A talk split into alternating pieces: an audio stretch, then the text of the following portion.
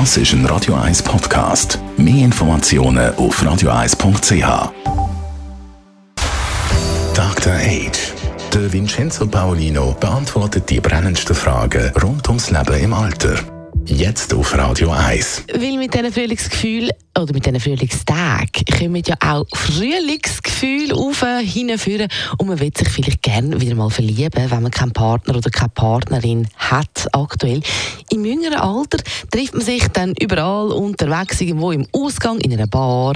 Als ältere Person ist das dann aber nicht mehr ganz so einfach und genau darum gehen jetzt auch Seniorinnen und Senioren online. Ja, Dating-Plattformen gibt es auch für ältere Menschen. Vincenzo Paulino, unser Dr. Age. Können dann die Dating-Plattformen, die Dating-Apps auch etwas für Senioren?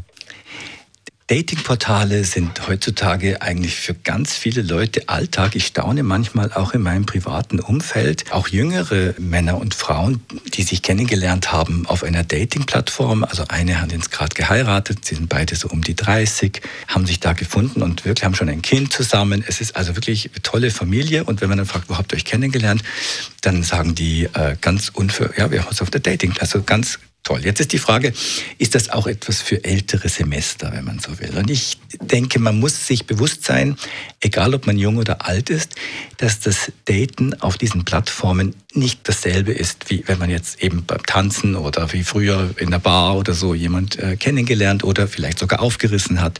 Das ist etwas anderes. Und man muss sich bewusst sein, dass jemand, der da vielleicht dann vor der Tür steht oder man trifft sich im Restaurant, dass es dann überhaupt nicht passen kann und dass man auch mit Rückschlägen sollte umgehen können.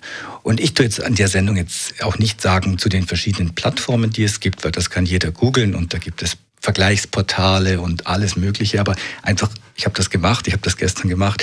Man muss aufpassen, welchem Vergleichsportal dann man wieder trauen soll und so, denn das ist alles ein bisschen mit Werbung verbunden. Jedenfalls, was ich sagen möchte, man muss sich wirklich auch in der normalen Kennenlernsituation muss man einmal Selbstzweifel überwinden. Also Partnersuchende, die glauben, die sind nicht attraktiv oder sind nicht liebenswert, die haben weniger Erfolg als die, die sich selber auch gerne mögen.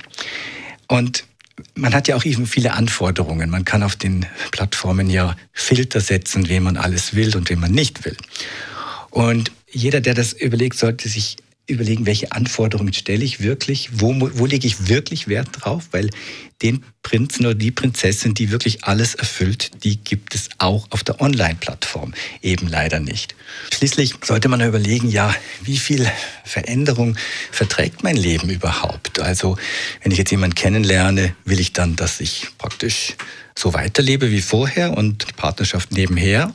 Oder bin ich mir bewusst, dass ein neuer Mensch in meinem Leben auch wirklich einen Neubeginn bedeutet, dass ich alte Gewohnheiten vielleicht ablegen muss und nicht mehr genau gleich machen kann. Also das sind wirklich Gedanken, die man sich machen muss, egal ob man jetzt auf der Online-Seite ist oder in einem traditionellen Setting, denn das ist in jedem Fall in der Beziehung wichtig. Und übrigens jung oder alt spielt dann wenn man das sich bewusst macht, dann auch wirklich überhaupt keine Rolle mehr. Und vielleicht sollte man sich einfach auch mal getrauen auf zu neuen Weg. Danke vielmals, Vincenzo Paulino.